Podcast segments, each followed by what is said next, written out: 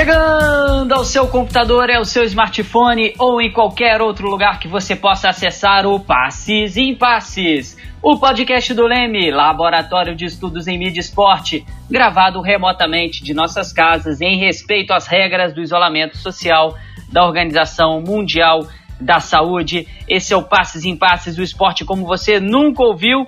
Eu sou o Felipe Mostaro, esse é o nosso 25 quinto episódio do Passes em Passes. Aqui nós falamos das alegrias e dos conflitos do esporte, sempre trazendo aquilo que você ainda não ouviu, não é mesmo, minha amiga Carol Fontinelli? É isso aí, Felipe. E o tema do nosso episódio de hoje são os esportes paralímpicos. E você que ainda não ouviu os nossos episódios, acessa lá nas plataformas iTunes, Spotify e Deezer. Não deixe de seguir o nosso podcast nessas plataformas para receber uma notificação sempre que publicarmos um novo episódio. Valeu, Carol. E hoje nós temos o prazer de receber professor associado da Universidade Estadual Paulista, Unesp de Bauru, nosso querido amigo José Carlos Marques, também conhecido como Zeca. Zeca, seja muito bem-vindo. Zeca que é autor de vários livros, referências sobre o tema no assunto e também atualmente coordenador do grupo Comunicação Esporte da Intercom, onde nós nos encontramos todos os anos para ter muita reflexão, muita troca proveitosa sobre esse tema maravilhoso. Zeca, uma honra para a gente receber você aqui hoje, viu? Olá, Felipe. Um abraço a você, ao Leme, pelo importante trabalho que vocês fazem. E quero também dar um, aqui um abraço para o Fausto, para a Carol, para o Maurício, que acabo de conhecer aqui nesta oportunidade de falar sobre os Jogos Paralímpicos ou Paralimpíadas. Como o Zeca acabou de falar, nós estamos aqui com o Maurício. Maurício Dumbo, atleta paralímpico, medalhista de ouro nas Paralimpíadas que aconteceram no Rio de Janeiro. Tudo bem, Maurício? Tudo bem, tudo bem. Obrigado pelo convite. Para mim é sempre um prazer grande falar do nosso esporte paralímpico, né, principalmente do futebol, é, porque a nossa missão é expandir, que chegue mais, mais nos ouvidos das pessoas sobre o esporte paralímpico em geral. Maravilha, Maurício. Também estão aqui com a gente nosso diretor e meu amigo Fausto Amaro, a produtora Letícia Quadros e o nosso editor Léo Pereira, que junta tudo isso para fazer a versão final do nosso Passes em Passes. Depois dessa mini preleção, vamos começar o jogo. Todos sabem que as Paralimpíadas acontecem logo depois dos Jogos Olímpicos. Mas vocês sabem como os Jogos Paralímpicos começaram?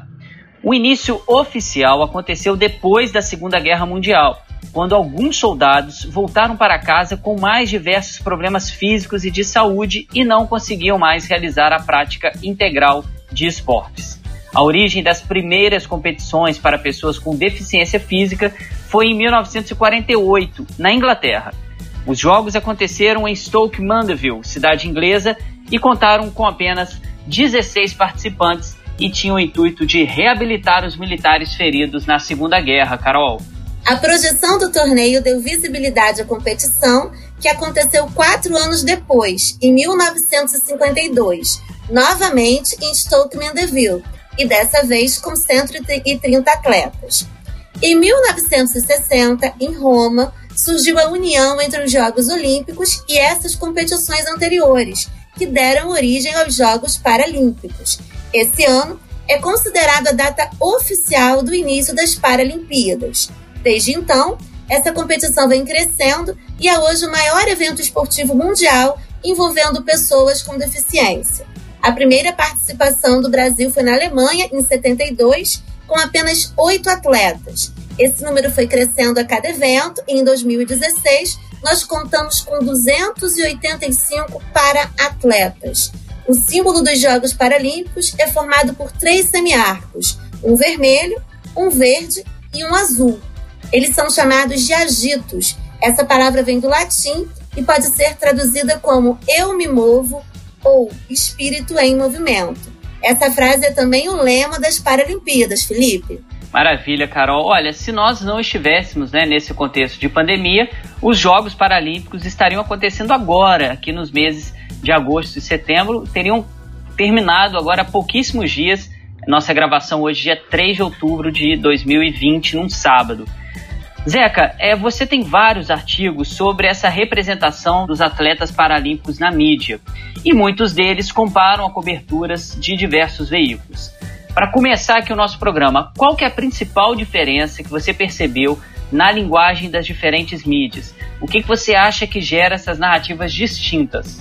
Bom, eu acho que fundamentalmente é preciso a gente considerar que Jogos Paralímpicos têm muito menos presença midiática do que os Jogos Olímpicos, por diferentes motivos: aportes de patrocinadores, publicidade, audiência, não é? E os Jogos Paralímpicos são um fenômeno muito recente aqui no Brasil, o que gera, inclusive, algo, um paradoxo muito interessante. É, acho que dá para a gente falar que o Brasil é uma potência paralímpica. Ao mesmo tempo, não dá para dizer que o nosso desempenho nos Jogos Olímpicos esteja no mesmo patamar. O que eu acho que é a grande distinção, na verdade, é uma intensificação do que já acontece na cobertura do esporte, especialmente no chamado esporte olímpico. É a eleição de algumas pessoas, algumas figuras, né, atletas, homens e mulheres, a partir da ideia de superação, a partir da ideia de um ato heróico ao conquistar uma medalha, ao conquistar uma vitória. Eu acho que isso tem sido sublimado e levado às últimas consequências quando se trata da pessoa com deficiência, por diferentes razões que a gente pode elencar aqui. Né? O fato de que a pessoa com deficiência, a princípio, né, para os olhos de quem não olha para isso com certa sensibilidade, é um corpo diferente. Então, imaginar que um corpo diferente é capaz de cometer algumas proezas como um corpo igual, é, faz com que tenha um mote midiático muito interessante. E isso, na verdade, é o que gera talvez a grande crítica que a gente possa fazer à cobertura dos Jogos Paralímpicos. É, nós temos aqui um atleta paralímpico, ele pode até comentar isso, mas os atletas não gostam, é, na maior parte das vezes, de se verem representados a partir da ideia do heroísmo ou do coitadinho que superou adversidades e conquistou alguma coisa. Então, acho que a primeira grande é, diferença, na verdade, é uma intensificação daquilo que já acontece na cobertura do esporte de maneira geral. Porque isso também é aplicado aos atletas convencionais que a gente vê em Jogos Paralímpicos, aliás, em Jogos Olímpicos e também em Copas do Mundo. Uma das coisas mais comuns em Copa do Mundo é pegar a infância pobre do jogador, que superou as adversidades, treinava ali com a chuteira rasgada e depois passou a defender a seleção brasileira. O que o Zeca falou agora vai bem ao encontro da nossa próxima pergunta, que é para o Maurício. Nós observamos que grande parte dos meios de comunicação retrata os paratletas sobre uma única narrativa, uma história de superação. Esse fato é comum, inclusive, quando alguns veículos narram a sua vida. Maurício, eu pude verificar, por exemplo, que falam muito da sua vinda para o Brasil, em meio à guerra Angola, quando você tinha 12 anos. E essas narrativas, elas acabam limitando, de certa forma, as potencialidades dos atletas, colocando sempre eles como super-heróis. O que você acha, Maurício, dessa visão tão reducionista que alguns veículos de comunicação fazem em relação aos atletas paralímpicos? Ah, sim, isso, é, isso nos prejudica bastante, né? porque como, quando a gente vai correr atrás de patrocínio, vai correr atrás de apoio. Né? Então a pessoa, a empresa se nega a nos patrocinar ou vamos dizer, às vezes me dá um suplemento de momento, não, não, quer, não quer fechar um contrato, né? Porque realmente não me considera um atleta convencional, né? Realmente me considera como alguém ou como me olha com pena ou como alguém que realmente está superando uma dificuldade. E eu penso que né, nós não somos heróis, nem somos. Não estamos superando nada, porque a competição, a nossa competição é de igual para igual, né? Eu compito com quem é deficiente visual também. Né? Eu não compito com quem não tem deficiência física nenhuma. Então, não, eu não estou sendo herói, né? Eu estou sendo atleta, competindo com os outros atletas também. Maravilha, Maurício. Olha, a Carol comentou aqui logo no início do nosso programa que você veio para o Brasil, de Angola, aos 12 anos de idade. Conta um pouquinho dessa sua vinda para cá, como que foi a sua chegada aqui no Brasil e por que que você começou a praticar o futebol de 5? Como que foi essa sua trajetória? É uma história bem longa, né? Como a Carol mencionou, Angola passou por vários anos, décadas de guerra civil, né? Então a a medicina, a educação era é bastante precária, né? Eu ia falar era, mas ainda é bastante precária. Então, uma doença como o sarampo, que aqui no Brasil já não existia mais, né? Até agora estamos ouvindo a falar mais um pouco. É, em Angola chegava a matar pessoas ou deixar sequela, né? Na minha questão acabou me tirando a visão, né? Porque primeiro que o tratamento foi feito em casa, é, só contando com recursos de ervas naturais. Não podíamos procurar hospitais porque a maioria das estradas tinham mina terrestre, né? Que se você pisasse em cima poderia morrer ou perder um dos membros, né? Braço, perna, então, por conta disso, isso também se encontrasse hospital bom, né? Hospitais bons na, naquela época era só na capital que estava se conseguindo conservar. Então, quando eu perdi a visão, para minha família, né, a minha vida mudou. Eu seria para sempre dependente deles. Para onde quer que eu ia, eles é que tinham que me levar. E de fato foi assim até vir o convite de vir estudar aqui no Brasil. O governo angolano fez um intercâmbio com o governo brasileiro de trazer né, umas crianças deficientes visuais, uns eram deficientes físicos, para virmos se refugiar aqui no Brasil. Né? Eu cheguei aqui com 12 anos, não sabia ler nem escrever, nem falava o português direito, né? apesar de Angola ser colonizada pelos portugueses, mas como eu morava no interior, vamos dizer assim, então eu falava mais o dialeto do que o português. Então, chegando aqui no Brasil em 2001, eu aprendi o braille, morei, primeiro moramos um pouco em Minas Gerais, aí lá não deu muito certo por situações é, raciais, né? O presidente da instituição onde o consulado tinha nos colocado era racista, e aí o, um interno da instituição fez uma denúncia na rádio que acabou chegando nos ouvidos do consulado, então por conta disso eles nos transferiram para Curitiba. E em Curitiba foi onde eu comecei a aprender a ler, escrever, né? E onde eu descobri também que o deficiente visual poderia jogar bola, né? Porque eu sempre tive muita vontade de jogar. Quando eu estava lá em Angola, via, ouvia, né? As outras crianças jogando, mas eu só, só ficava na vontade, né? Eu às vezes chutava a garrafa, né? Que a garrafa rolando fazia barulho. Ou quando cheguei aqui no Brasil, ainda em Minas Gerais, aí eu colocava sacola na bola, né? Para fazer barulho, mas até que rasgasse a sacola e a bola sumia. Então, chegando em Curitiba, tinha alguns adolescentes que jogavam futebol de cego, que na época alguns deles faziam parte até da seleção brasileira. Então eu conheci o futebol de cego dessa maneira, quando eu me mudei para Curitiba. Maurício, eu já tive a oportunidade de entrevistar, né? E você, na sua relação com o futebol, vem um pouco antes, né? Da época que você morava já em Angola, né? Eu lembro que você comentou comigo que a sua mãe prometeu que você vinha para o Brasil para conhecer o Ronaldinho Gaúcho e o Adriano, certo? Certo, certo. É, ao princípio eu não queria vir, né? Daí ela usou dessa artimanha para me convencer, né? Como o Brasil é bastante conhecido por novela, futebol. E na época o Adriano estava arrebentando no Flamengo, né? O Ronaldinho estava surgindo também. Aí ela usou essas artimanhas que eu ia conhecer o Adriano, o Ronaldinho Gaúcho e a Thaís Araújo, que a, em Angola tinha passado a novela Chica da Silva, né? Que foi feito aqui. Maravilha, Maurício. Nossos ouvintes internautas estão né, conhecendo um pouquinho mais da sua história, que como a Carol já falou no início, o Maurício é atual campeão paralímpico pela seleção brasileira de futebol de 5.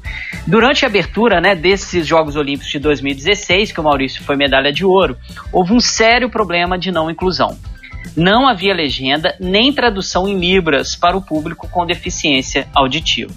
Apesar do erro ter sido corrigido na cerimônia de encerramento, esse despreparo da organização ficou evidente. E não foi a primeira nem será a última falha cometida. Só no Brasil existem hoje aproximadamente 10,7 milhões de pessoas com algum tipo de comprometimento na audição.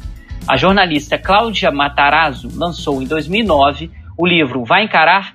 A nação quase invisível de pessoas com deficiência. A obra mostra como tratar corretamente as pessoas com deficiência e evitar problemas como o da abertura dos Jogos Paralímpicos em 2016. Zeca e Maurício, mesmo com um mega evento destinado aos atletas paralímpicos, nós tivemos essa falta de sensibilidade.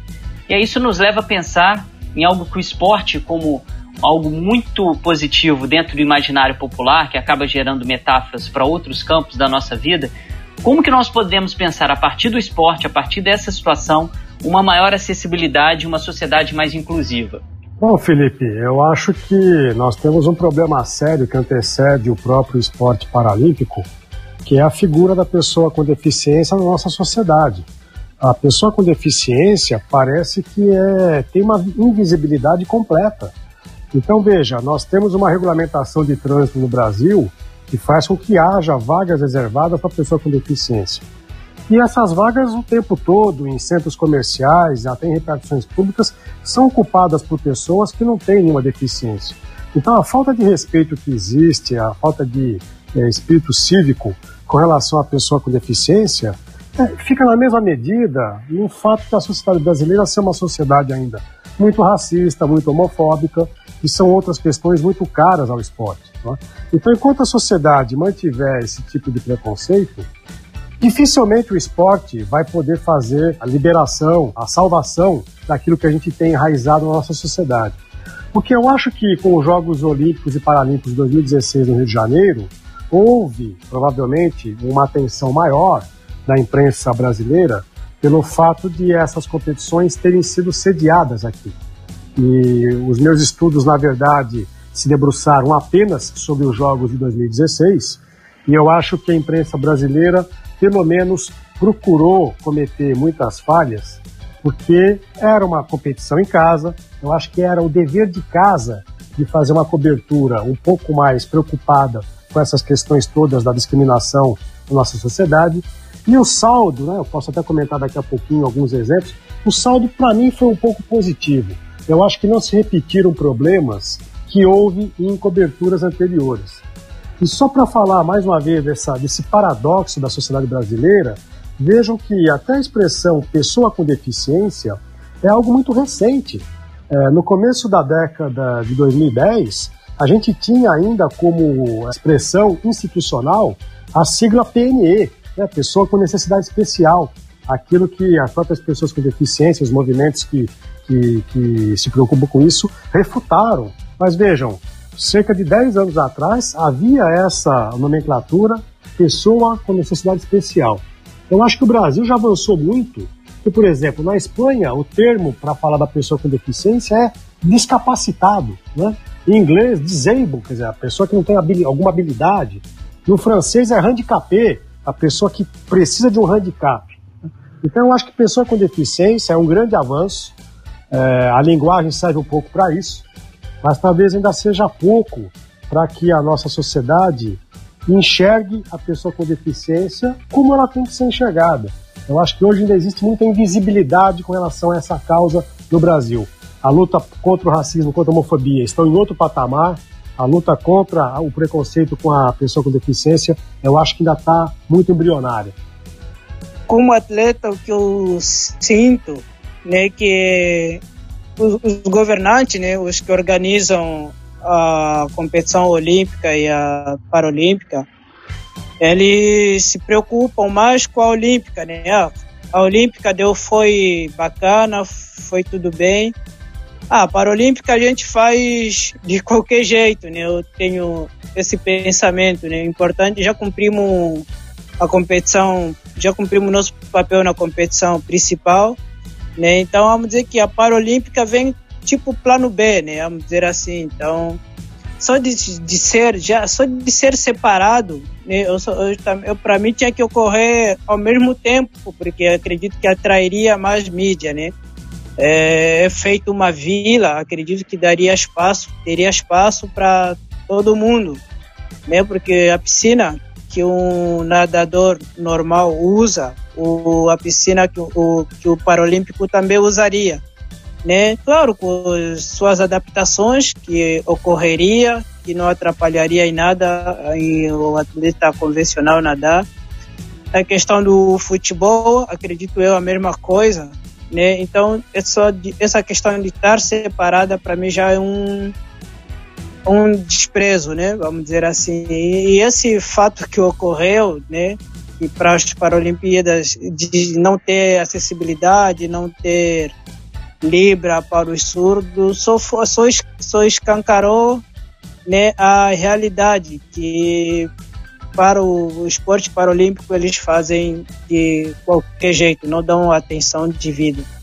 Ô Felipe, eu queria acrescentar, é, além disso que o Maurício disse, que os Jogos Paralímpicos, como vocês disseram, começam né, oficialmente em Roma, em 1960, mas foi só em 92, na Espanha, ou seja, 32 anos após o início, foi só em 1992 que os Jogos Paralímpicos começaram a utilizar as mesmas instalações dos Jogos Olímpicos. Porque até então os jogos aconteciam ou em outro lugar ou não utilizavam as instalações que os atletas é, faziam uso dos Jogos é, Olímpicos. Então, por exemplo, a, em 68, no México, os Jogos Olímpicos acontecem no México, os Paralímpicos vão acontecer em Tel Aviv, em Israel. Né? É, em 76 foram no, em Montreal os Jogos Olímpicos, os Paralímpicos foram em Toronto, no Canadá. Então só em 92 é que houve essa preocupação do Comitê Olímpico Internacional e do Comitê Paralímpico de fazerem os jogos no mesmo lugar. Apesar de que, como o Maurício disse, eles acontecerem não simultaneamente, acontecerem um depois o outro.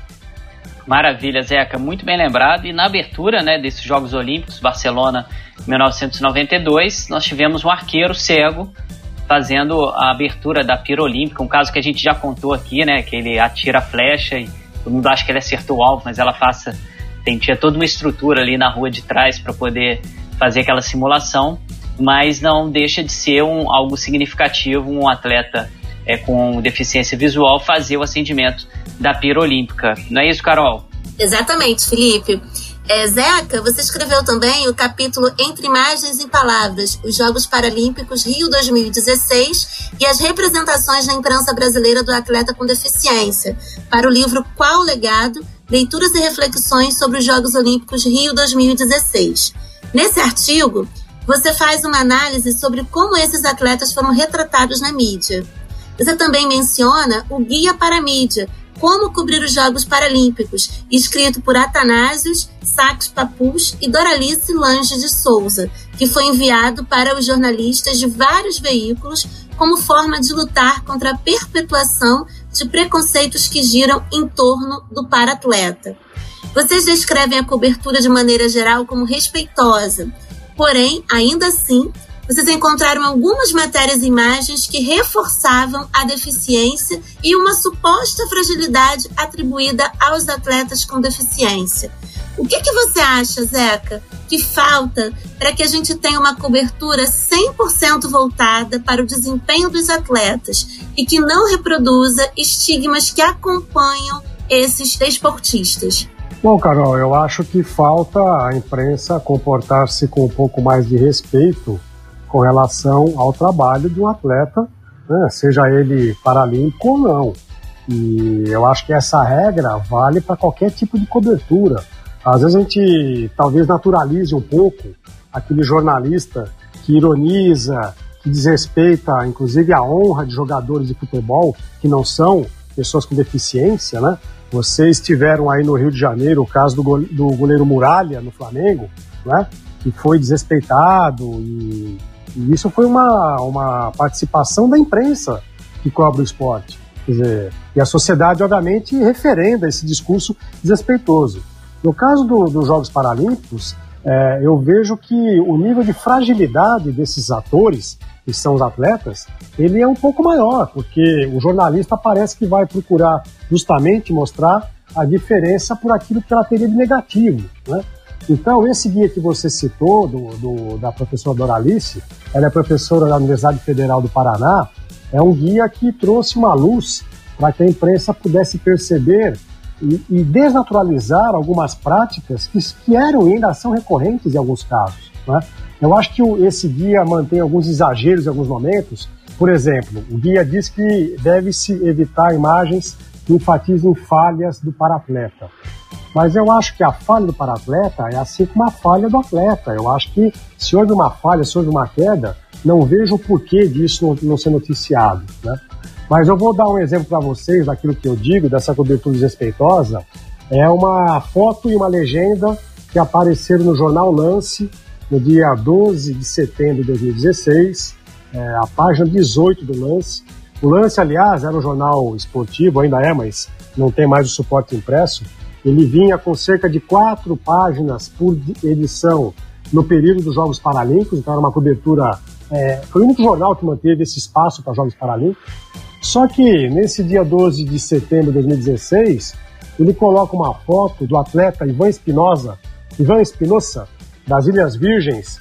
Ele tinha corrido na maratona e eles fazem uma foto de cima para baixo, né, uma foto plongé. O atleta está sentado no chão, e vem a seguinte legenda: exausto. Ivan Espinosa foi o último e deu a entrevista sentado. Então acho que é completamente desnecessário né? essa ironia sutil, né? dizer que ele está exausto e que deu a entrevista sentado. É um paratleta que concorreu numa prova né, de pedestrianismo e que merece um outro tipo de tratamento, não esse tratamento que eu julgo muito desrespeitoso, ainda mais com essa foto plongé de cima para baixo, mostrando ali o atleta tinha acabado de participar da sua prova. Outros exemplos né, que a gente pode discutir são fotos em close que destacam é, a deficiência do atleta. Então, o membro amputado, o uso de uma prótese, e o guia alertava né, que a gente não deve esconder a deficiência, mas também não deve focá-la de maneira exagerada. Então, foram alguns exemplos assim que, que a gente conseguiu recolher é, para mostrar que ainda falta um pouco para a imprensa perceber é, algumas questões que envolvem o paradesporto. Agora, eu diria a vocês que esses descuidados também acontecem na cobertura do esporte não é, paralímpico, né? no esporte de pessoas que não têm deficiência. A gente se depara com isso todo o tempo, todos os dias, em coberturas de jornais, sites e programas televisivos. Valeu, Zeca, muito bom. Esse é o nosso 25 episódio do Passes em Passes. Agora a gente vai voltar lá com o Maurício. Maurício, como a gente falou no início do programa, você é atleta né, da, da seleção de futebol de 5, atuando pela seleção brasileira, pentacampeão mundial no futebol de 5, já conquistou a Paralimpíada quatro vezes, tetracampeão da Paralimpíada, e o último título, como a gente já mencionou aqui, veio em casa nos Jogos Olímpicos de 2016 no Rio de Janeiro. Maurício, conta um pouquinho para os nossos ouvintes qual que é a sensação de ser medalha de ouro. Você teve essa sensação em quatro vezes. E depois, como que é a rotina dos atletas e as particularidades do futebol de cinco. Para quem ainda não teve a oportunidade de acompanhar um jogo em loco, é uma experiência muito fantástica, né? O, o, o, Maurício já tinha mencionado, quando ele era criança, ele colocava uma bola com barulho, né, para poder observar.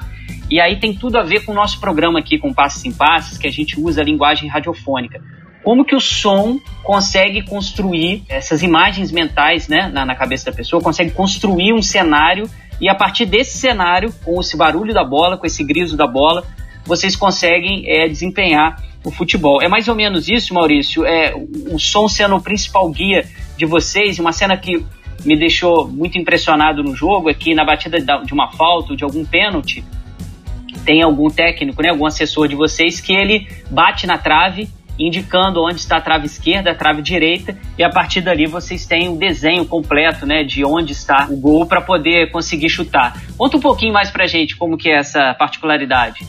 Então, o nosso futebol, né, a gente chama de futebol de 5, é, é uma adaptação de futebol de salão, né? Claro, com, com as regras voltadas mais para nossa ter proteção, vamos dizer assim, né? Então o, o goleiro enxerga normal, né? Ele fica com a incumbência, vamos dizer, de orientar a sua defesa, né? Porque igual todo futebol, né? Tem a malandragem esportiva. Às vezes o atacante tenta chegar perto do zagueiro sem fazer barulho para o, o, o goleiro adversário lançar a bola ele poder dominar livremente e tentar fazer o gol. Né? Então, por isso que o goleiro orienta a defesa. E, a, e o goleiro tem é limitado né, para sair do gol. Ele só pode sair um metro para frente eu acho que dois metros para o lado. Ou ao contrário, agora não, não me lembro muito bem. É, então, do meio da quadra, né, depois de 15 metros mais ou menos, ou ali no meio da quadra fica para o treinador orientar, vamos dizer, né, um pouco a defesa e principalmente o ataque. Né. Eles só nos passam, vamos dizer, é, a visão de como o time adversário está posicionado, né, mas a decisão do que fazer sempre vem da gente, né? Sempre vem de nós. Ah, vou driblar, vou tocar a bola pro adversário, adversário não, né? Meu companheiro, né? E a gente sempre, quem é do mesmo time, a gente sempre se conhece por voz, né? Então, né, no, dentro de quadra tem o adversário falando, tem os companheiros. Então, a gente se conhece por voz. E quando a gente está indo para o ataque, tem o a gente chama de chamador que fica atrás do gol e ele também que nos dá essa visão. Né? Tem dois em você, vira para o outro lado, mas a decisão, frisando, né, é sempre minha. Eu vou virar a bola para o outro lado, eu vou tentar driblar os dois. Né? Às vezes eu consigo driblar, aí ele me fala, o goleiro está agachado. Né? Aí eu já sei que tem que dar um tapinha a bola por cima. Né? E sempre que eu tô com a bola, o adversário poder me marcar, ele tem que se manifestarem, falar eu vou, fui, alguma coisa para eu saber que está chegando, para não haver choque, né? Então, enquanto a bola estiver rolando, a quadra, a torcida, né, tem que fazer silêncio total. A torcida só pode se manifestar quando a bola está parada, ou quando é gol, ou quando vai para escanteio ou tiro de meta. No nosso jogo não tem lateral, a gente tem uma banda na lateral de um metro e meio. Só tem lateral quando a bola passa por cima dessa banda, né? coisa que é raro porque a bola é um pouquinho mais pesada, então não flutua tanto. Né? E como e também a bola no alto não faz barulho, então nosso jogo é muito bola no chão. Né? E realmente a, gente seguia realmente pelo barulho unicamente da bola. Muito bom, Maurício. Obrigada pela aula, né? Quem não conhece o futebol de 5, a partir de agora já vai né, poder acompanhar e entender como é que funcionam as regras. Por conta da pandemia, como todos sabem, os Jogos Olímpicos e os Jogos Paralímpicos foram adiados inicialmente para 2021. Durante esse período, o Comitê Paralímpico Brasileiro criou a Live Paralímpica, que visa debater assuntos esportivos com a presença de profissionais e atletas. Essa ação começou em maio e desde então, semanalmente, na página oficial do comitê no Instagram, acontece uma live. Na opinião de vocês, Maurício e Zeca, qual é a importância dessa ação nesse momento em que o esporte, de forma geral, passa por tantas incertezas? Olha, Carol, eu acho que é da maior importância, é, haja vista que o esporte paralímpico, como eu disse há pouco, tem uma certa invisibilidade. Eu acho que o Brasil viveu, as últimas competições paralímpicas, viveu um certo é, casamento muito feliz entre o esporte paralímpico e o público, porque o Brasil ele tem tido muito êxito nas competições paralímpicas. E eu acho que essa iniciativa é muito louvável. Agora, é uma iniciativa que não alcança, talvez, o, não tem o alcance desejado, porque a imprensa pouco repercute esse tipo de ação especialmente quando não há competições paralímpicas é, no ar. Né? Então, a cobertura do esporte paralímpico no Brasil obedece um pouco o que acontece com algumas modalidades olímpicas. Só vai ter algum tipo de presença midiática em época de grandes competições. E como essas competições ficaram paralisadas, quer dizer, até os Jogos Olímpicos foram cancelados este ano, foram adiados, juntamente com os Paralímpicos, essa ação ela acaba se perdendo um pouco, tem pouco, pouca visibilidade, é, a par de outras modalidades olímpicas. Né? A gente só tem que excluir disso, obviamente, aqueles jogadores que já têm um protagonismo nos seus clubes, porque essas competições sempre têm visibilidade. É o caso do basquete, o caso do vôlei, né? Para falar de algumas modalidades que têm muito apelo na, na época do, dos Jogos Olímpicos. Eu concordo com o que o Zeca disse, realmente é importante, né? Ainda mais essa época de pandemia que muita gente está em casa, mas eu acredito que o alcance realmente tem sido pouco. É, por conta disso, né, não aparece em canto nenhum na mídia, então muita gente não sabe que está tendo essas, essas lives no Instagram, na página. É, eu acredito que só está alcançando mais os, as próprias pessoas já envolvidas, né? Acho que para que se tivesse mais alcance, seria bom se tivesse passando, né, é, tendo alguma televisão aberta, até hoje em dia canal fechado também que já está com um bom alcance, né, e assim, com certeza a Paralimpíadas aqui no Brasil, a mídia deu bastante atenção, mas infelizmente só foi nesse período, né, as pessoas acompanharam, compareceram, no nossos jogos dava 10 mil pessoas, né, mas ele, para eles a gente só compete as Paralimpíadas, não temos o campeonato nacional, não temos o campeonato regional, Quase que nos nossos campeonatos nacionais, regionais, praticamente não vai ninguém. Né? Realmente, então, há, há muita pouca divulgação de tudo, né? Vamos dizer assim. Maurício, você além de atleta, é bacharel em Direito. Mas hoje a sua realidade é viver do futebol. Você joga na Associação Gaúcha de Futebol para Cegos, a AGAFUC, no Rio Grande do Sul, e consegue se manter apenas com o futebol. Essa também é uma realidade de mais atletas que você conhece?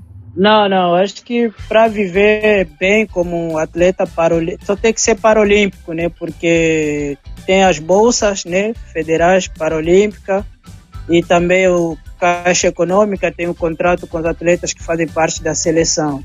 Né? Antes de eu fazer parte desse quadro, por exemplo, para viajar, antigamente eu tinha que tirar do meu bolso para competir né? Ou o time tinha que fazer rifa, cada um juntar um pouquinho.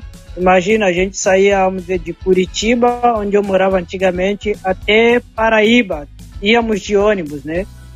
Então, eu não, infelizmente, não são todos atletas que conseguem sobreviver somente do, do esporte, né? Vou falar em geral, acredito eu. Né? Realmente a, tem que estar num patamar muito elevado, né? fazer parte da seleção, ter participado de competições internacional. Tem a Bolsa Nacional, né? que tem que ficar entre os três primeiro, vamos dizer, no futebol que eu sei, eu acredito que em todas as modalidades, no futebol, primeiro, segundo e o terceiro ganham Bolsa Nacional, mas se eu não estou enganado, é menos de um salário mínimo.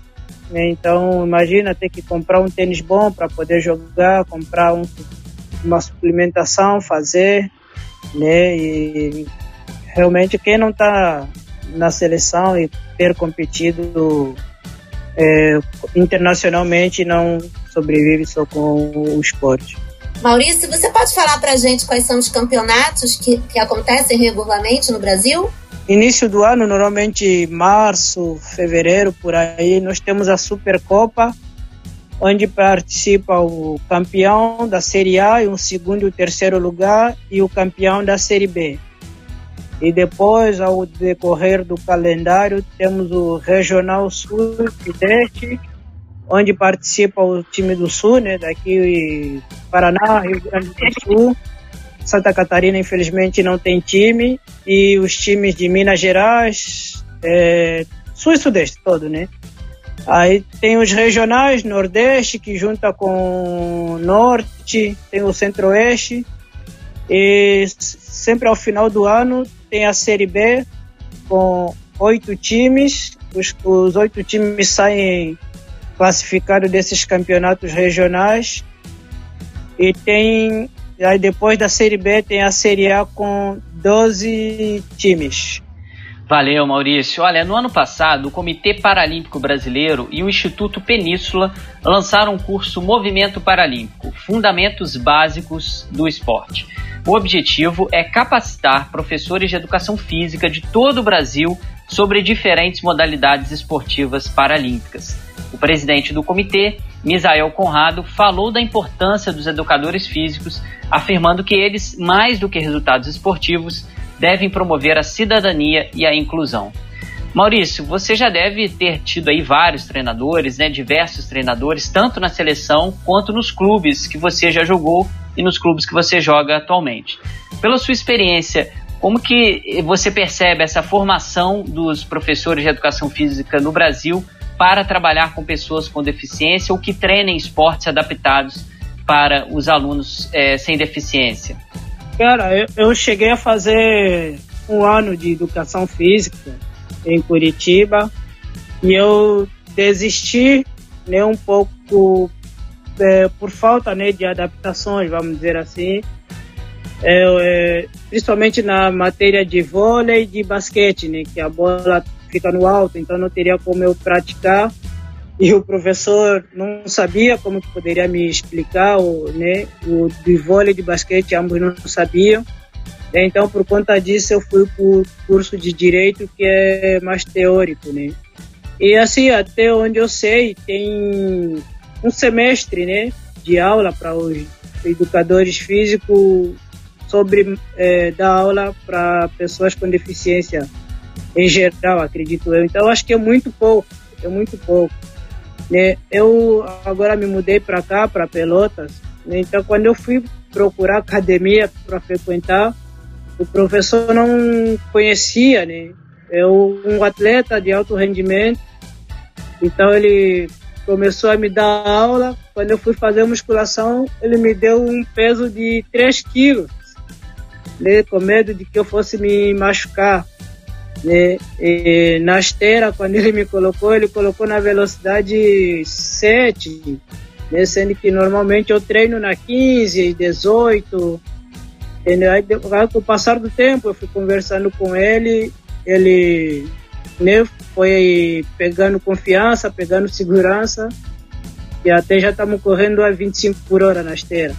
Né? Então, eu, eu acho que é tudo, tudo por falta mesmo de divulgação, né? e infelizmente que faz isso não tem outro caminho, é a mídia né? Por mais que uh, o Instagram da, da, do comitê, a página do Comitê Paralímpico, né, desse tipo de incentivo, mas a, a mídia é o, seria os, o reforço maior para que se expandisse mais, para que as pessoas ficassem mais sabendo né, do, do deficiente em geral das nossas modalidades. Ótimo, Maurício. Zeca, em cima dessa resposta aí do, do Maurício, é, que tem tudo a ver com a, com a, sua pesquisa, né? Uma pergunta bem direta. A gente tem vários e vários jornalistas e estudantes de jornalismo que acompanham nossos passos em passos. E para tentar quebrar um pouquinho né, esses erros, queria que você mencionasse aqui agora, na sua pesquisa, quais as principais gafes que você já observou do jornalismo esportivo quando vai fazer uma abordagem é, dos Jogos Paralímpicos e outras modalidades também. Você já mencionou né, essa foto aí do Jornal Lance, mas acredito que tem alguns outros é, erros aí que acabam prejudicando e acabam alimentando esse olhar sem o conhecimento necessário para esses esportes. Bom, Felipe, é, há alguns casos assim pitorescos, né? Que a gente não consegue imaginar como é que em 2016 um jornalista poderia publicar aquilo e um editor aprovar aquele tipo de, de publicação. Então, o jornal Globo, que também fez uma cobertura bastante comedida, cuidadosa, é, escorregou em alguns momentos. Então, por exemplo, havia um mesa tenista que segurava a raquete com a boca, né? jogava a raquete com a boca. E ele foi eliminado, e a manchete numa chamadinha do Globo é o adeus do faraó do tênis de mesa. Por que faraó? Porque ele é egípcio. Quer dizer, para mim não faz o menor sentido um atleta egípcio ter que ser retratado com estigma, né, o adeus do faraó. E a imagem que ilustra essa, esse texto é a bolinha do tênis de mesa exatamente tampando o olho direito do, do atleta, do mesotenista. Então dá até a impressão que ele está com um olho de vidro, assim, né? Então acho que é um registro infeliz, é, era evitável fazer uma coisa dessas. Né? Outros exemplos, um, um detalhe do, da cobertura do Globo, em que aparecem jogadores de basquete, jogam em cadeiras de rodas, com choques e os atletas no chão. Para qualquer pessoa que já acompanhou um jogo de basquete com atletas paralímpicos, sabe que o choque entre cadeiras de rodas é a coisa mais comum, é natural. Acontece o tempo todo, os atletas caem e se levantam. Né? Então deu-se um destaque para algo, mostrando algo diferente, quando é algo completamente é, normal, corriqueiro, vulgar no jogo de, de basquete. E um outro exemplo aqui para destacar isso, quer dizer, é, vejam, é, eu quero sempre lembrar que algumas coisas que a gente vê nos Jogos Paralímpicos, a gente vê também na cobertura convencional.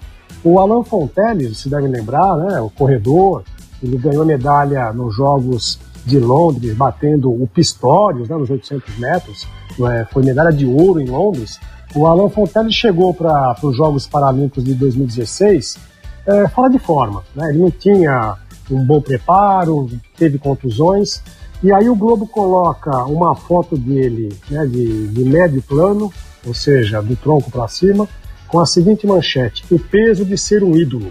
Né? Ele tinha, para o Globo, fracassado no revezamento, 4 por 100, o Brasil ficou com prata. Então, a linha fina diz: Alain Fontelli se despede do Rio com prata no revezamento, o que não apaga a decepção. Quer dizer, o atleta foi medalhista de prata e a brincadeira do título é com o fato de ele estar acima do peso e por isso o peso de ser um ídolo. Eu acho que essas questões que a gente observa aqui valeriam também para a cobertura do nosso esporte rei que é o futebol, quer dizer, na, na Copa 2016 o Ronaldo Fenômeno também era retratado o tempo todo como gordo, fora de forma, é, não só ele, como outros atletas. Né? O que eu diria é que a imprensa, o Maurício falou bem, né, que cabe à mídia divulgar algumas coisas, a imprensa, no caso do, do, do, dos Jogos Paralímpicos, do Paradesporto, poderia também é, ter um esforço de ser um pouco mais didática, no sentido de explicar algumas questões que envolvem essa prática de pessoas com deficiência e explicar, inclusive, algumas competições que não existem fora do Paradesporto. É, eu tive a oportunidade de assistir a dois dias dos Jogos Paralímpicos de 2016 no Rio e fiquei, fiquei emocionadíssimo em várias competições e fiquei muito surpreso, por exemplo, com aquela competição que é o goalball, que é como se fosse um handball em que a bola é rasteira e ficam jogando a bola é, de gol a gol, né? E aquilo exige um silêncio absurdo da plateia. E, obviamente, o público brasileiro, quando vai para uma arena esportiva, quer fazer barulho quer vibrar, quer torcer, quer apoiar. Né? Então havia um esforço assim é, grande da arbitragem dessa partida para pedir silêncio e para que as pessoas só se manifestassem quando a jogada tinha sido definida. Então, às vezes, eu acho que falta um pouco né, para a imprensa tornar essas modalidades, dar, mais visibilidade às modalidades e, ao mesmo tempo, explicar algumas nuances que é, a gente desconhece e não tem contato e acho que esse seria um grande papel é, didatizante da nossa mídia esportiva. Muito bom, Zeca. Vamos fazer uma breve pausa para o nosso quadro Toca a Letra.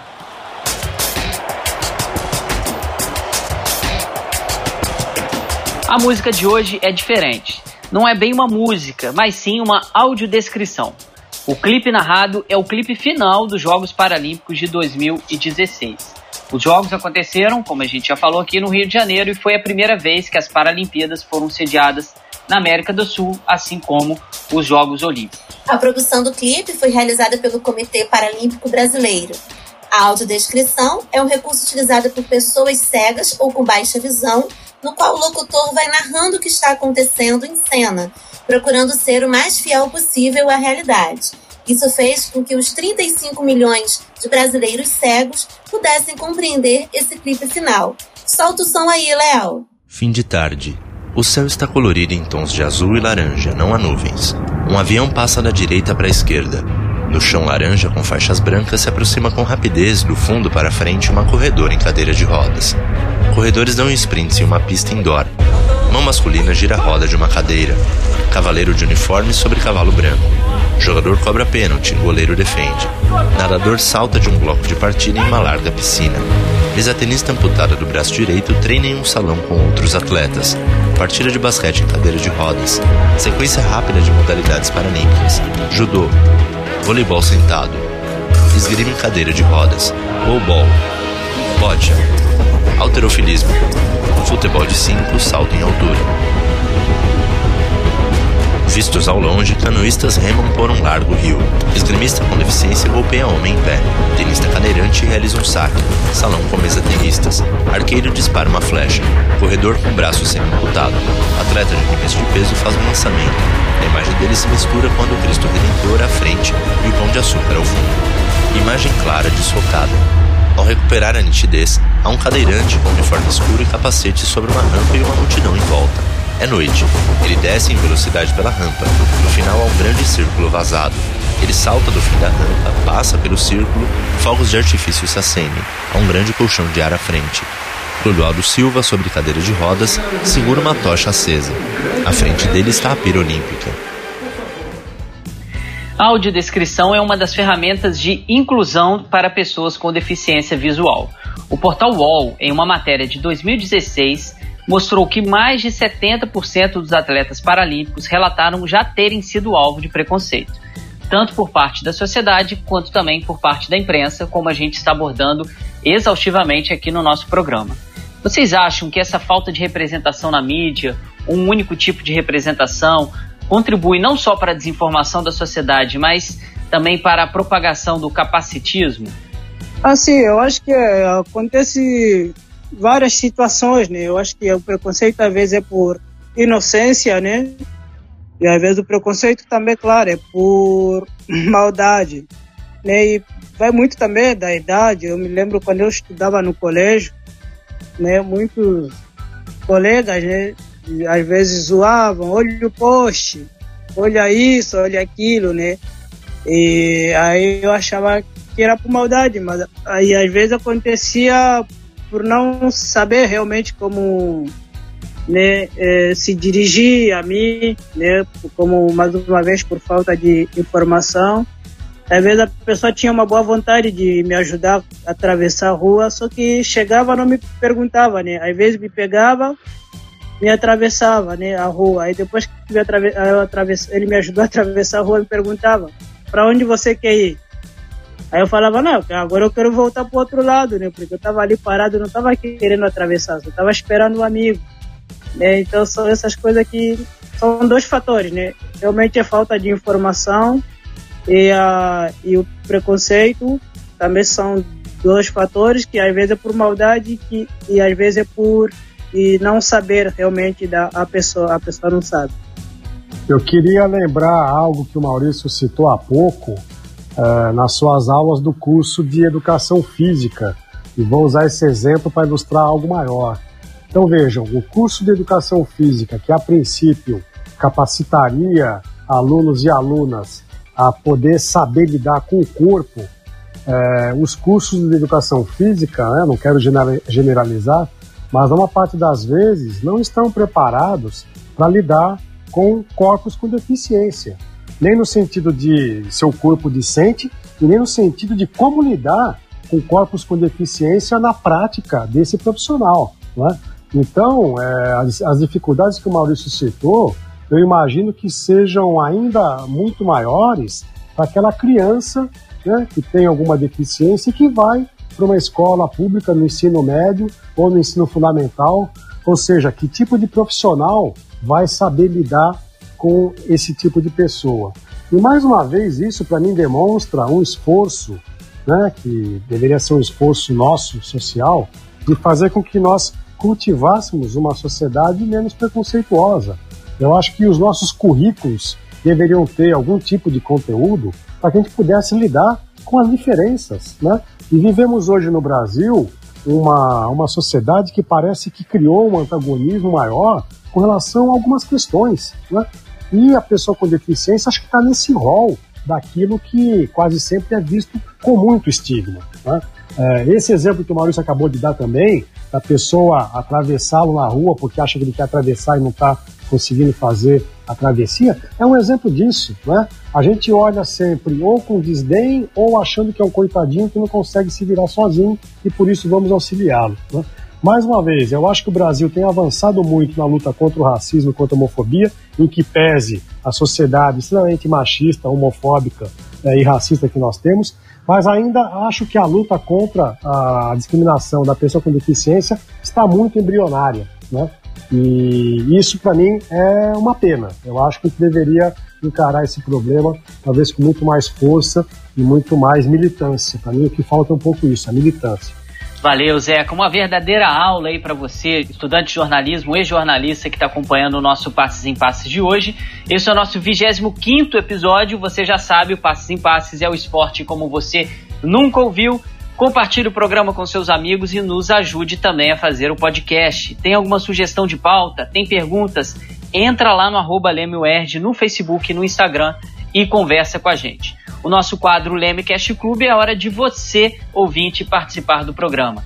Dessa vez, após abrirmos a caixinha de perguntas, escolhemos um questionamento de um internauta, o arroba Mate Reis Cavalcante, com a seguinte pergunta: Como as comemorações recentes dos jogadores em Libras podem ajudar a questão da acessibilidade no esporte, tanto para o Maurício quanto para o Zeca? Só lembrando, né, alguns jogadores aí recentemente têm feito comemorações de gols com é, essa linguagem de Libras, como é a pergunta aí do nosso queridíssimo arroba Mate Reis Cavalcante. Manda um abraço para ele, hoje é aniversário dele, né? Nosso queridíssimo Matheus. Olha, eu acho que essas comemorações, né? Eu vi o jogador Marinho do Santos fazendo esse tipo de comemoração. Eu acho isso absurdamente feliz e necessário. Os jogadores de futebol sabem que tem um espaço midiático nas transmissões ao vivo que poucas pessoas na nossa sociedade têm. E acho que eles utilizam muito pouco essa possibilidade de usar esse mediatismo, né, de uma transmissão ao vivo. Então, acho, só quero felicitar, felicitar a pergunta pela pertinência dela e dizer que isso é um caminho que para mim poderia ser até melhor utilizado por esses jogadores. Para mim, é, vamos dizer que não traz muita coisa, né? Porque eu não fico sabendo que gesto, por mais que seja em Libra, que gesto o jogador está fazendo, né? Mas é claro que a iniciativa já é muito boa, né? Aí caberia, acredito eu, ao narrador, né, do jogo, né? Eu prefiro ouvir na rádio o, o futebol porque o narrador passa mais detalhe, né? Na televisão a gente fica boiando muito, vamos dizer assim. É, então caberia mais ao narrador passar esse gesto que o, o Marinho né, que tem feito está fazendo. Né, Para nós, deficiente visual, a gente ainda fica boiando, mas aí por, por conta do narrador, né? Como a gente fica boiando às vezes em vários lances de, de futebol quando a gente está ouvindo.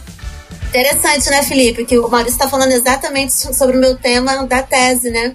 Eu quero justamente abordar como a televisão pode ser mais inclusiva nessa narração de jogos. Exatamente. Lembra um pouquinho também um dos nossos podcasts aqui, quando a gente falou da história da narração esportiva brasileira, de como que o rádio consegue é uma, uma, brincadeira que a gente fez, né? Se você fechar os olhos e ver o jogo através da narração, é uma narração de rádio. Se você é, tiver de olhos fechados e não entender o que está acontecendo, não tiver esse detalhamento, é um jogo de televisão, exatamente a crítica que o Maurício passou e por isso que ele escuta a rádio, por isso que a rádio continua forte, por ter esse poder de descrição tão grande para todas as pessoas. Muito obrigado pela sua audiência. Tá gostando do nosso Passes em Passes? Agora a gente vai para o nosso quadro Ondas do Leme.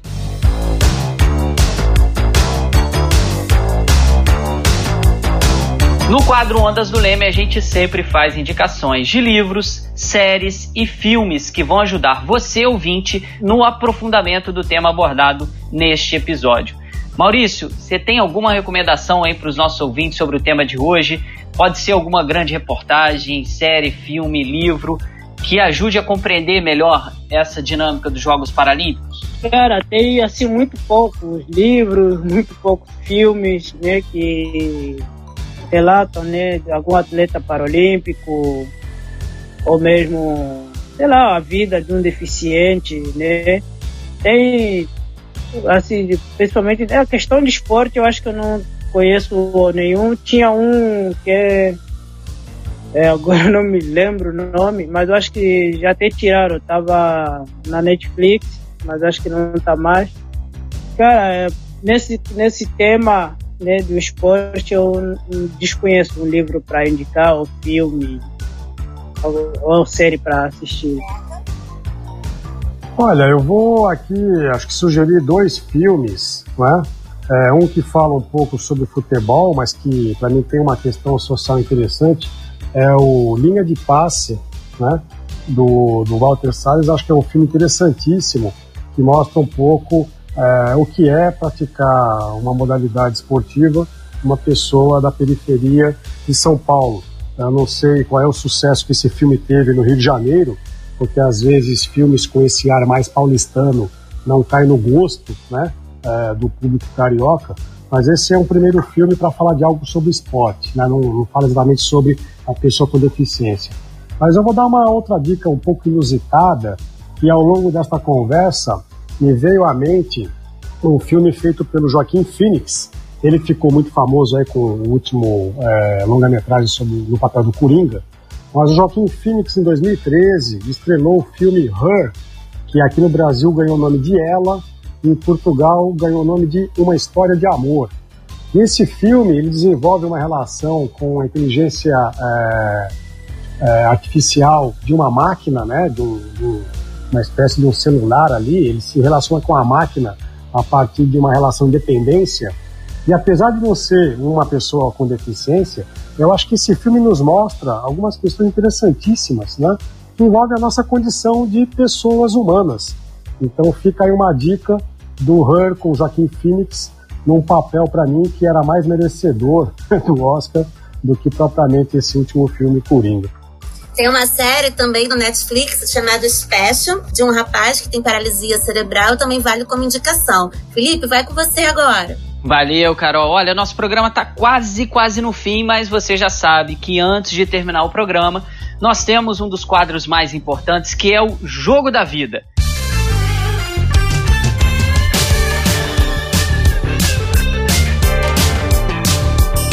Qual jogo marcou sua história? Em qual momento o esporte entrou na sua vida? Quando você teve certeza que seria um apaixonado pelo esporte? Zeca, qual o seu jogo da vida? Pode falar aí do seu time, que é a portuguesa. Pode ser algum outro jogo, como experiência esportiva também, que tenha te marcado de forma profunda e você tenha dito e percebido: olha, esse bichinho do esporte me pegou e eu vou ficar nessa o resto da minha vida. É, bom, o Maurício nasceu em Angola e o que eu vou dizer aqui talvez tenha alguma. É, diga alguma coisa a ele. A minha família toda é portuguesa, não é? E a minha primeira experiência com esporte é, é quando eu estava na barriga da minha mãe, na Copa de 66 na Inglaterra, e no jogo Portugal e Coreia do Norte, Portugal sai perdendo por 3 a 0 e depois o sérvio jogador que nasceu em Moçambique, que é o Eusébio, destrói a Coreia do Norte e Portugal vira essa partida para 5 a 3 Era quartas de final do, da Copa da Inglaterra. Eu, na barriga da minha mãe, acho que já fui alimentado ali pelo líquido amniótico com o bichinho do futebol e com essa predileção pelo, pelo esporte, pela portuguesa, pela seleção de Portugal e pelo Benfica, que é o meu time hoje, que eu digo, eu trouxe para o Benfica, porque a portuguesa praticamente não existe. Né? Então, meu pai, meu tio, meu avô quebraram a cama de casa quando Portugal vira o jogo, né? Então, aquilo para mim acho que me afetou de alguma maneira. E em função disso, para mim, o jogo que não me sai da memória, um jogo recente, é França e Portugal na Eurocopa 2016, em que um outro jogador nascido em África, o Éder, da Guiné, faz o gol que é o maior título da história do futebol português. Então ficam aí algumas referências e de fato o futebol para mim marca a minha trajetória desde que eu estava na barriga da minha mãe. Maravilha, Zeca. Maurício, qual jogo marcou a sua paixão pelo esporte? Cara, é, para mim que tô 100% envolvido é muito difícil falar, né? Assim, eu torço pro Flamengo, né? Quando eu cheguei, falei, né? Morei um pouco em Minas Gerais. Isso foi em 2001 e tinha um cara na instituição que era vascaíno, eu achava ele muito chato, né? E o Vasco estava ganhando, ou empatando, não lembro agora se estava ganhando ou empatando, mas o Vasco seria campeão, né? Em cima do Flamengo. Aí quando o Petkovic, Petkovic, não sei, cada um fala de um jeito, fez aquele gol de falta, né? Aí eu virei, sou flamenguista até hoje, né? E outro jogo também que não me sai da memória é quando o Ronaldinho Gaúcho jogava no Flamengo, foram jogar contra o, o Santos, né? Que o Flamengo acho que ganhou de 4, 5 a 4. O Flamengo saiu perdendo de 3 a 0. Pô, pra mim aquele, vamos dizer que foi o aluno e o professor, né? O Ronaldinho Gaúcho o professor e o Neymar surgindo. Ambos jogaram muito, muito bem, realmente mostraram futebol. O jogo que eu joguei que ficou marcado, primeiramente é das, das Paralimpíadas, né? Primeiro, no jogo que eu entrei, eu acho que era no terceiro jogo das Paralimpíadas contra o Irã. Estava sendo a minha estreia oficial é, na seleção brasileira. Esse é um dos jogos. E 2015 também, quando eu, eu fiz o gol do, do, do título do time HFUC aqui onde eu estou jogando até agora, em 2015. E no campeonato eu fui eleito o melhor jogador e eu dei gol que deu o primeiro título para HFUC. Então são esses jogos que me marcaram bastante. Maravilha, Maurício. Carol, segue a regra, né? Todo flamenguista aqui lembra do gol do Pet, né? Pô, que maravilha, né? Pra tristeza do Fausto que tá ouvindo a gente agora, né? Pra tristeza dele. E pra alegria do nosso querido amigo Ronaldo Elal, tá lá acompanhando e lembrando também do gol do Petkovic. Final de jogo do nosso Passes em Passes. Muito obrigado, amiga e amigo ouvinte. Compartilhe esse episódio aí com seus amigos, envie seus comentários pra gente, leia o nosso blog comunicaçãoesporte.com, siga as páginas do Leme no Instagram e no Facebook e também o nosso canal no YouTube. Zeca, queria agradecer demais a sua participação, tá mais do que convidado aqui, sempre foi um parceiro enorme aqui do nosso laboratório de estudos em mídia e esporte, lá na Intercom, né, o Leme sempre marcando presença e ajudando aí no, não só no, no grupo, né, mas na difusão do conhecimento sobre esporte. Tá mais que convidado para outras oportunidades aqui, viu? Valeu, Zeca. Felipe, agradeço muito o convite e a lembrança. Mais uma vez, meus parabéns àquilo que o Leme faz, produz, elabora. É sempre um prazer. De fato, podem contar comigo. Um abraço a você, a Carol e ao Fausto que está aí e ao grande Ronaldo Elal, que na verdade é quem deu início e meu pontapé inicial a tudo isso. Grande abraço. E Maurício, foi um prazer participar aqui com você desta, desta conversa. Sucesso, boa sorte, até uma próxima. Valeu, Maurício. Olha, nós também aprendemos muito e muito com você no programa de hoje. Aprendemos muito com o Zeca. Foi uma aula para quem quer se interar mais sobre esse tema. E parabéns pela sua história, parabéns pelos títulos aí pela seleção e está mais do que convidado em outras oportunidades para participar aqui do nosso programa, viu? A gente vai gravar em breve, é, quando terminar essa temporada, algum programa sobre essa questão do rádio, na da descrição do rádio. Está mais que convidado, viu, Maurício, para dar seu depoimento aqui, como que o rádio é muito melhor ouvir no rádio para entender o que acontece no jogo, viu? Não, com certeza, pode contar comigo, a Carol sabe disso, vou te que ela entre em contato, estou sempre em disposição. Né? Agradeço pelo convite. Acho que a minha missão, e acredito que seja de nós, atleta paralímpico, é realmente também ajudar, né? passar as informações. Então, em qualquer mídia, em qualquer oportunidade que a gente tem para falar do nosso esporte, a gente está sempre tá junto. Né? Então, agradeço pela oportunidade. Eu só queria também deixar meu contato. É, né, minhas redes sociais é Maurício Dumbo, quem quiser me procurar, né, para qualquer coisa, tirar dúvidas, perguntar, né, eu estou sempre à disposição e mais uma vez agradeço pelo espaço. Maravilha, Maurício. Vai ficar aí a sua, a sua hashtag, né? A sua hashtag, desculpa, a seu, o seu o, o link aí para o seu Instagram. A gente vai colocar na descrição do nosso episódio. Então, fácil, fácil, pessoal. É só clicar aqui quando começar a ouvir nosso podcast, nosso 25 episódio do Passo em Passo, vai lá direcionar diretamente para conta do nosso queridíssimo Maurício. Carol, amiga, grande programa, viu? Maravilha compartilhar aqui de novo com você. Tem tudo a ver com a sua pesquisa de doutorado. E acho que foi uma, um programa maravilhoso, hein? Você tem certeza que ficou feliz demais com o programa. Sim, com certeza. Eu queria agradecer ao Zeca, né, pela generosidade de dividir tanto conhecimento com a gente. Agradecer também ao Maurício, porque eu acredito que para a pessoa que vivencia todos esses preconceitos não deve ser fácil sempre ter que falar sobre isso e ainda ter que falar sobre isso. Mas é, conte conosco também, né, para sempre a gente tentar, né, de alguma maneira, divulgar os esportes paralímpicos. E estamos aí, né, Felipe? Maravilha, Carol. Passos em Passos é uma realização do Laboratório de Estudos em Mídia e Esporte e do Audiolab da UERJ com roteiro e produção da Letícia Quadros e da Carol Fontinelli, direção do Fausto Amaro e Felipe Mostaro e edição do Léo Pereira, Leonardo Pereira. Nosso programa é quinzenal e a gente espera vocês no nosso 26 episódio. Vem muita coisa boa por aí. Passes em passes, o esporte como você nunca ouviu.